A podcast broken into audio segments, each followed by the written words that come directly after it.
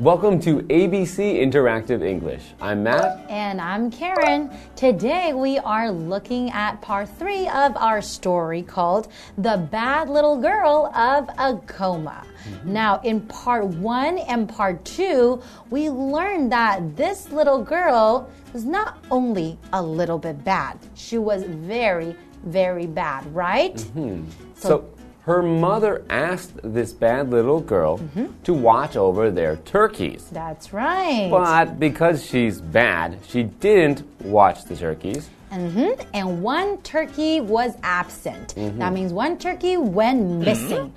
And the mother was not happy. The mother was very angry.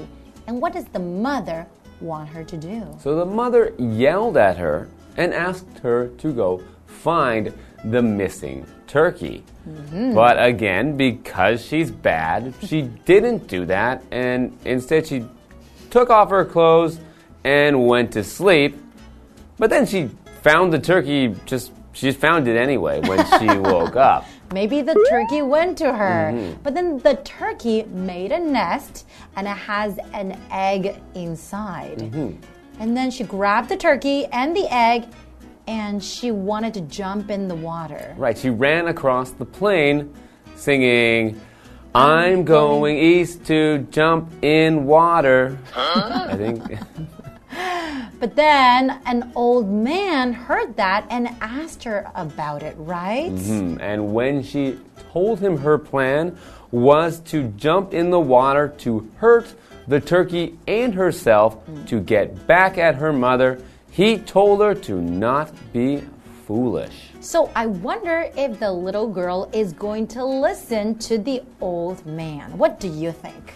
I I don't know. I don't think she will, but I guess we'll find out as we get into part 3 of our story. Let's go.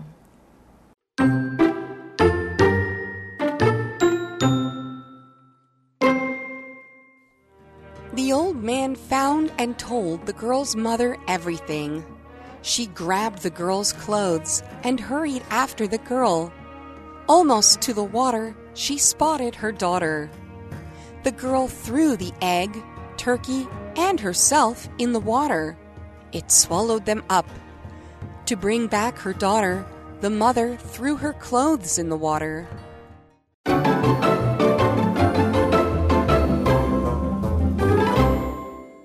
So we're looking at part three of our story called The Bad Little Girl of Acoma. And we are going to find out the ending of our story today. Mm -hmm. So the old man has just told the little girl not to be foolish, but she has not listened and continued to go towards the mm. water. Mm -hmm. The old man found and told the girl's mother everything. I guess that would be a good idea, right? I mean, mm. if the girl is not listening to the old man, maybe the mother can come and help. Yes, because she told the old man she wants to hurt herself. Exactly. So the old man needs to try to stop her from doing that. Mm -hmm. She grabbed the girl's clothes and hurried after the girl. Almost to the water, she spotted her daughter. So I guess the mother must have been really, really nervous and worried, mm -hmm. right? So hurry after. When you say she hurried after, that means going after her daughter quickly. Hurry means to do something really, really fast, really, really quickly, right? So she wants to go and find her daughter, go chase after her really quickly. Mm -hmm.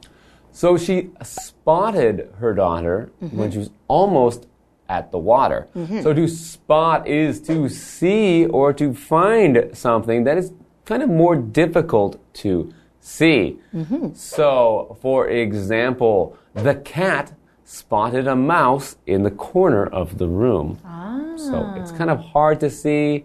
It's not everyone will see it, but you're just looking around and then you spot suddenly find what you are looking for. Mm -hmm. Okay, let's continue. The girl threw the egg, turkey, and herself in the water. It swallowed them up. so she threw the egg, turkey, and herself in the water and it swallowed them up. So we have this vocabulary word here, swallow, and that is a verb. So to swallow, it means to take in drink or food down your throat. It goes down into your stomach, right?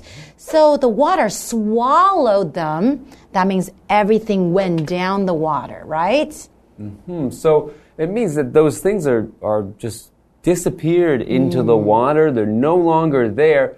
The little girl and the turkey and the egg are just in the water now and not there anymore. That's kind of scary. Mm-hmm. To bring back her daughter, mm-hmm. the mother threw her clothes in the water. Ah. Hmm. So I don't know how that helps to bring back the daughter. Because if I were the mother, I would jump in the water to oh. save my daughter. I probably wouldn't throw all her clothes in the water. Unless her clothes, like her, maybe her moccasins float very well, so she can use the moccasins to keep herself from being swallowed into the water. Hmm. But yeah, I think she's already seen that this water is able to swallow the little girl, the mm-hmm. turkey, and the eggs. So mm-hmm. I would think that if you're throwing the clothes in, they're just also going to be swallowed by the water. Yeah, exactly. All the clothes will probably just disappear, mm-hmm. right? Unless this is some kind of magical water. Okay. So then if you throw clothes in magic water, what happens? Some magic will happen, or Okay. maybe the girl will appear. I really don't know.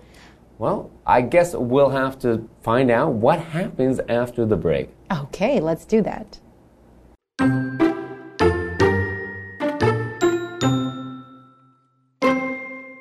The dress became a deer. The moccasins became two bears. The kerchief became green slime. And the belt became a snake. Nothing could bring the bad little girl back. She was far too mean to live.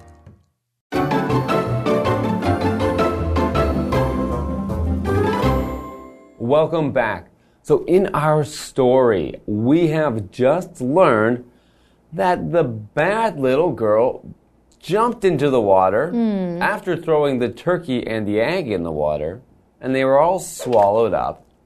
And then her mother threw the little girl's clothes into the water to try to bring her back out of the water, to try to save her somehow. Mm-hmm. I have no idea why she did that. Mm-hmm. okay, well, let's find out what happens next. The dress became a deer.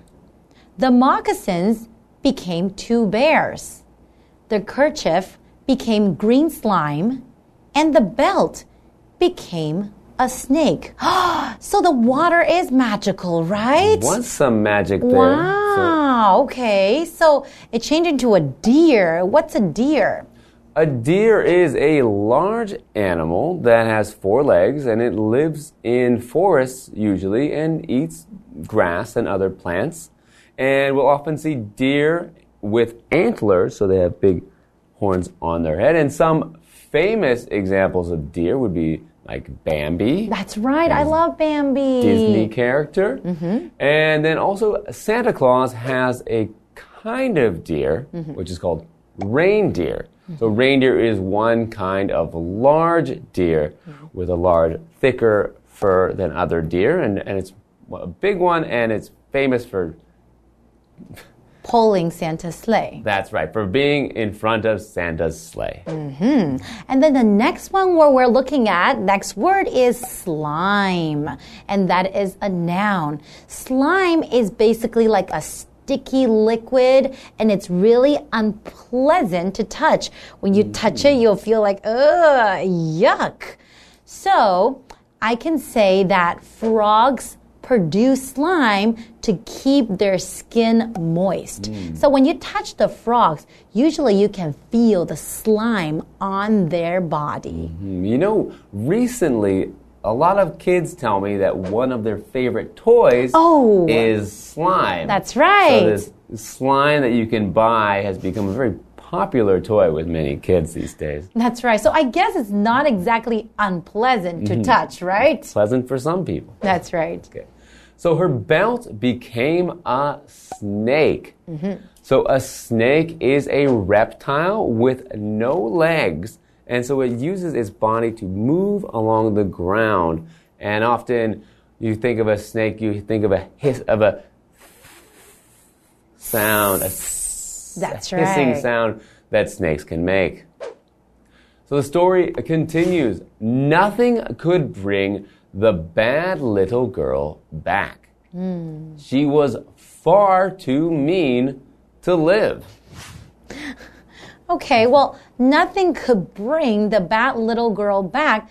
That is really, really sad, mm-hmm. right? I mean, I'm pretty sure the mom is very, very upset. But then she was far too mean to live. That's that's that's not something we can say about anyone, right? Yeah, I think uh, I think mean people, me- lots of mean people live. She didn't seem that mean so far, so just a little bit naughty. But we said that far too mean. When you use the word far, that's an adverb right here. That means that it's much too mean. So if you say something that is far too difficult or far too expensive, that means much too difficult and much too expensive. So for example, this coat is far too big for me. That means it's much too big for me. Mm-hmm. so she's far too mean. Mm-hmm. So mean means not nice, mm-hmm. not friendly, maybe too angry. So for example, the children were sad when their mean teacher gave them extra homework. Or maybe the teacher wanted to give them more practice. Wow, but they would, from the children's eyes, it's a mean teacher when you give them homework.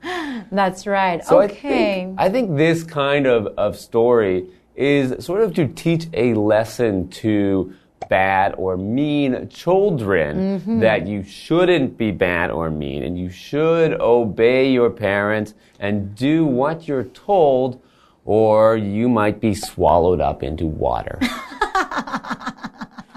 Are you sure that's the message of the story? Well, I guess everyone can have a different opinion. So, what do you guys think? Let us know, and we'll see you guys next time. Bye bye. Bye.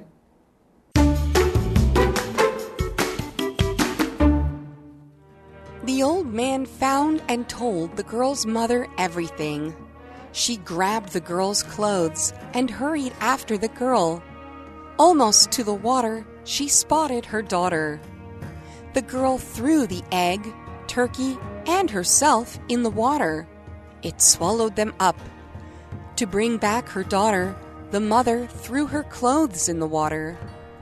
The dress became a deer. The moccasins became two bears The kerchief became green slime. And the belt became a snake. Nothing could bring the bad little girl back. She was far too mean to live.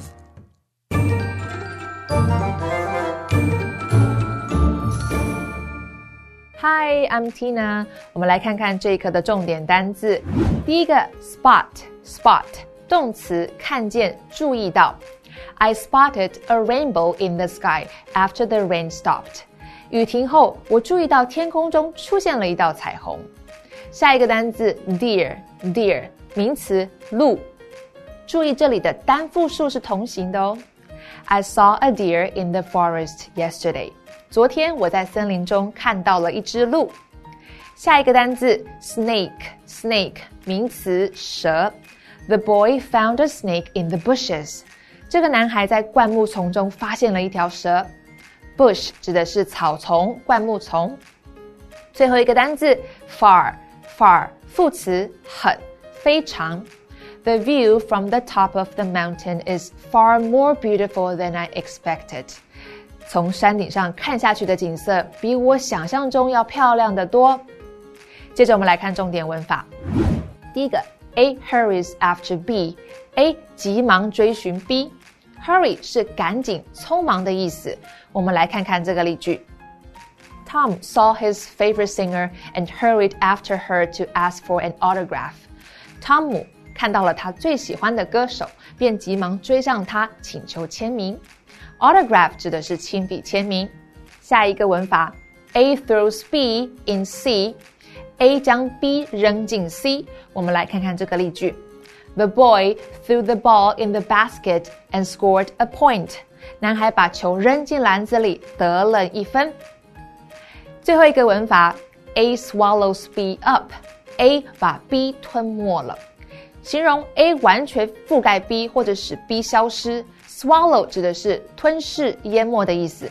这里的受词如果不是代名词，也可以放在 swallow up 的后面。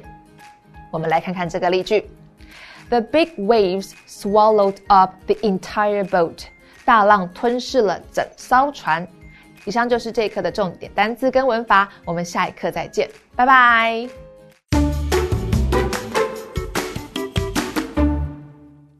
Today we are in Chiayi City and we're taking a look at the Chiayi Art Museum. It is a very beautiful, modern looking museum, and best part, it's free. And don't think because it's free, it isn't amazing and spectacular because it is. So, why don't we take a look? And we're going to start off in the main building, which is the exhibition hall. The main building is Chiayi Art Museum's exhibition hall.